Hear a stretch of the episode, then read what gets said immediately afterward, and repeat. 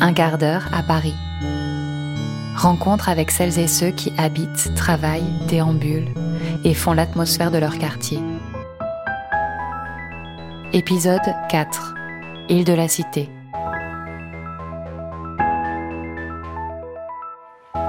Sur le quai Tino Roussi est amarré l'Anita Conti, un petit bateau dont le moteur ronronne déjà pour remplir sa mission de nettoyage des berges de Seine du matin. Sous le pont Neuf, au niveau du square Galant, sur l'île de la Cité, les cinq éboueurs navigateurs doivent dégager une dizaine de bacs à ordures avant l'arrivée des premiers flâneurs. Là, il manque les, bateaux-bus, les taxibus, donc pour l'instant, la circulation, elle est, quand même fluide. Là, si on rajoutait les bateaux-bus et puis les taxis, déjà, ça serait un, un peu plus euh, sportif la conduite. Donc là, on est obligé d'avoir aussi une certaine vitesse par rapport aux péniches. Parce qu'en fait, si on passe vite, il va y avoir des remous et puis euh, il y aura des plaintes de fête. Quoi. À cette cadence Ouais, il va passer sur la D'accord, je passe sur tribord. Bonne journée. On voit tous ces gens, toutes ces gens, toute, cette vie euh, de, Paris. Hein. Paris s'éveille. Hein à 6h le matin, c'est vrai qu'on voit le soleil se lever sur Paris. Puis on voit les collègues hein, qui travaillent aussi. C'est la benne qui vient ramasser les, bacs là-bas, là, de poubelles qui sont euh, à l'abreuvoir un chien. on va s'amarrer là-bas, nous. Hein. Mais tu te mets euh, perpendiculaire, pas parallèle. Hein? Là, on arrive euh, à la pointe du Vergalant et le pilote il va, il va faire demi-tour. Et puis là, on va aller chercher les bacs qu'il y a de l'autre côté. là. Tu t'approches gentiment. Tu peux baisser un peu le, la vitesse. Reste barré comme tel. Reste barré comme tel. Il va se redresser.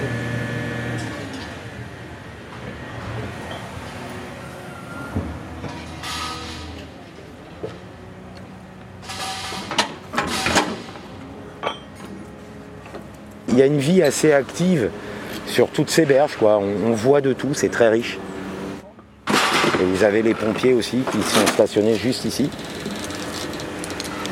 Et là, qui sont dans la Seine. Et euh, les plongeurs euh, bah, ont pour mission de certainement remonter la Seine, remonter à contre-courant. Euh. Il y a un entraînement quotidien. C'est des super nageurs. Hein. Quand on active sur le travail des berges, vous avez la population de la nuit qui commence à partir, les riverains qui commencent à sortir pour aller au travail, les joggeurs, les touristes. Nous, au milieu de tout ça, on doit intervenir en étant le plus efficace possible.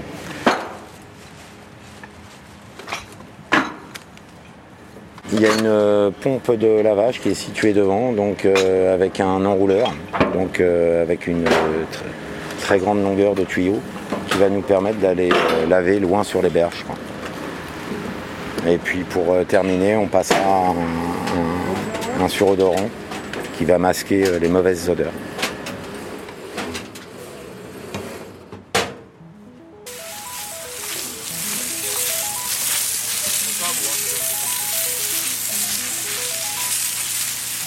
L'eau ruisselle entre les pavés tout juste nettoyés. Les employés des vedettes du Pont Neuf, face au square, prennent leur café du matin devant leur quai d'embarquement les premiers touristes arriveront dans la matinée pour réserver le fameux ticket si chic d'une balade sur la Seine pour le soir. Quelques rues plus loin, parallèle à Notre-Dame, Frédéric met en route lui aussi la machine à café du restaurant Le Vieux Paris.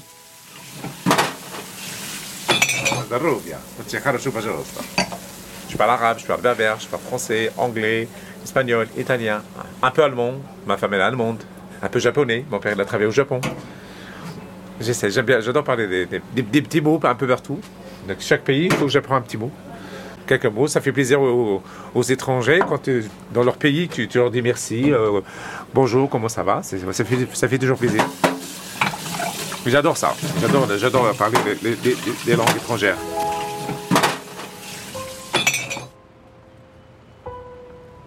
C'est ma voisine.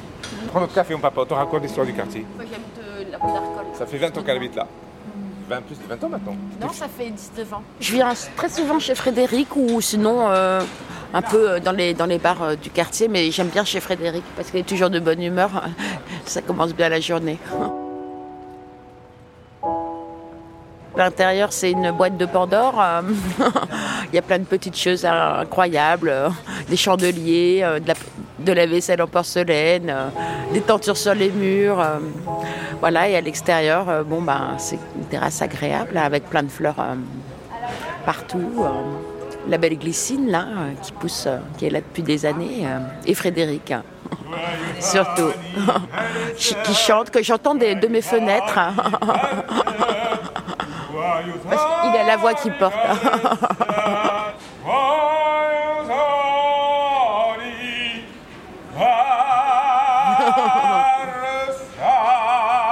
Et voilà, Frédéric. Quand on rentre chez soi, c'est toujours, on a, on a la Seine, on a Notre-Dame. Bon, maintenant, Notre-Dame, c'est vrai que c'est plus pareil, mais, euh, mais bon, c'est c'est toujours beau quand on sort, quand on rentre de chez soi. On peut aller partout à pied d'ici. euh. Salut Non, faut que j'y aille, Frédéric. Il faut que je travaille un peu. Comment Tu l'as fait Bon, on va pas laisser refroidir comme ça alors. Merci. Le vieux Paris d'Arcos, c'est unique. C'est une maison des chanoines qui datait de 1512. Avant, c'était un floriste. Après, c'est devenu un marchand de vin. Après, c'est devenu maison des chanoines. Après, dans Notre-Dame, c'était leur maison, ils dormaient ici. Et maintenant, mes patrons, ils ont acheté ce restaurant en 94. Donc, ça fait 25 ans. Nos amis, la, police qui vient prendre leur petit café, les gens de l'hôtel Dieu. Je m'attends des touristes reviennent. Bonjour le voisin, Jean-Pierre. C'est un artiste, un gros artiste, avec beaucoup de talent. Tu veux un petit chocolat? Tandis que Gabriel, Jean-Pierre et Frédéric bavardent sur les nouvelles du chantier de Notre-Dame ou sur les travaux prévus au Jardin des Fleurs, Christian s'est installé sur une table à côté. Il sourit lui aussi, peut-être amusé par la conversation des premiers. Il revient juste d'un rendez-vous médical à l'Hôtel Dieu, situé juste à côté sur l'île. Je me suis baladé autour du quartier pour euh, prendre un café et, juste euh, réfléchir au nouveau départ. J'ai une bonne nouvelle, donc euh, je ne dois plus utiliser mes béquilles. Je retrouve ma vie à nouveau et je peux marcher, je peux avoir confiance en moi, retravailler. Et donc c'est, grâce à cet hôtel et même à l'équipe. Ce sont des soignants qui sont vraiment très à l'écoute. euh, je les remercie beaucoup aussi à eux. C'est un lieu, euh, je pense que comme on accepte que si on vient se soigner, c'est comme si on avait un accès un peu privilégié pour regarder cet, cet espace. C'est un espace qui soigne même en soi-même.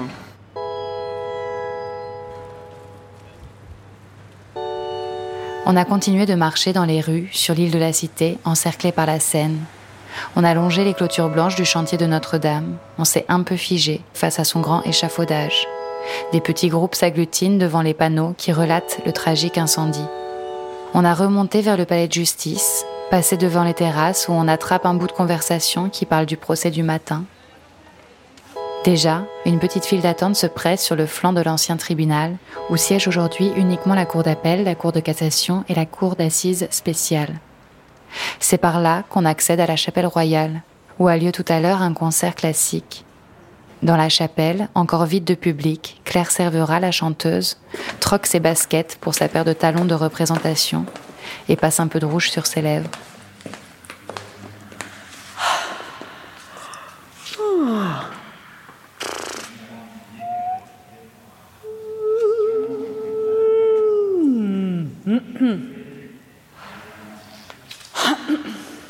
C'était l'apocalypse face à nous.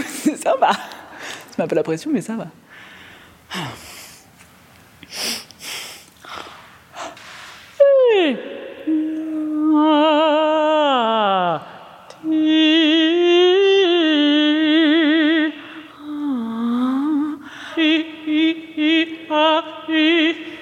Voilà, ça résonne de folie.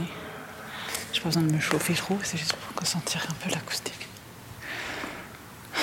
Après, quand le public rentre, tout de suite ça change. Mais au moins, j'ai une idée un peu de où ça va et euh, où est-ce que je peux, où est-ce que je peux descendre. Et après, de toute façon, ils vont faire entrer le public, donc à partir de là, on a plus, nous, on peut plus trop bougeoter comme ça.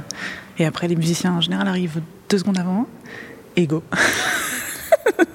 ça arrivait comme ça en général, les gens, quand ils rentrent, ils vont chuchoter. Même si on est en foule et du coup, on aurait tendance à parler beaucoup plus fort. Et en fait, ils vont tout le monde se calme. Je sais pas si c'est le plafond, les vitraux, tout le, tout ce qui se passe quoi. C'était que la chapelle royale, donc euh, Il y a beaucoup, beaucoup, beaucoup d'histoires. Alors les vitraux, c'est, je crois, la moitié de l'Ancien Testament et le Nouveau Testament. Mais alors il y a tout un truc avec l'Ouest, l'Est, le Nord, et je sais pas du tout où et où. il y a des saints, il y a deux, trois anges, archanges, je crois. Je sais juste la rosace de l'Apocalypse, qui n'a ça paraît terrifiant, mais franchement, d'ici, elle est très très jolie. ça n'a pas l'air d'être un truc à faire sans. Enfin, j'ai pas mes lunettes, je vois pas les détails. j'ai les couleurs, j'ai les couleurs. Non, c'est sûr que c'est fou, quoi. C'est magique de travailler ici. Même quand je vais après dans des salles de concert euh, basiques, entre guillemets, des salles de concert, quoi. Ici, il y a un autre truc qui s'installe, il y a autre chose.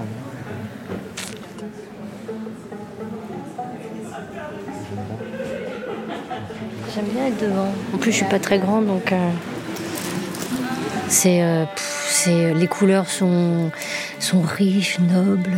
Les, les vitraux, c'est incroyable que tous les murs soient tout en vitraux. C'est, euh, j'ai jamais vu une, une chapelle comme ça. Et honnêtement, non, non, je suis très fière d'être ici ce soir.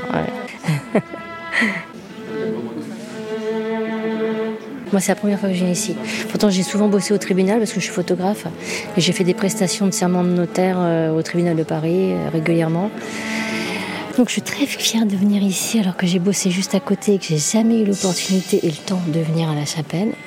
Et là, je viens à la chapelle exprès pour ce concert. Et, euh, et voilà, que pour la chapelle, je viens ce soir. C'est un honneur, c'est très très sympa.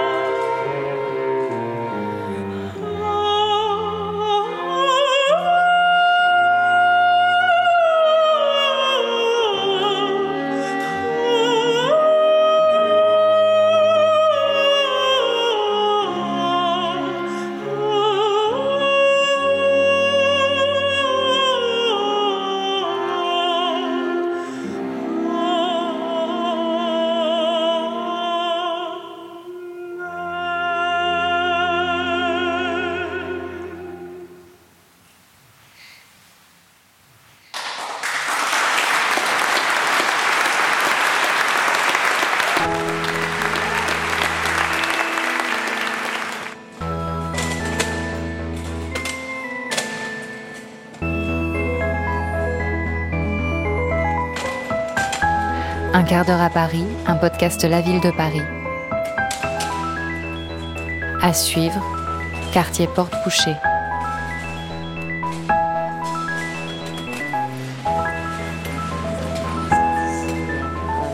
Les Ave Maria Gounod, je, le connais très bien.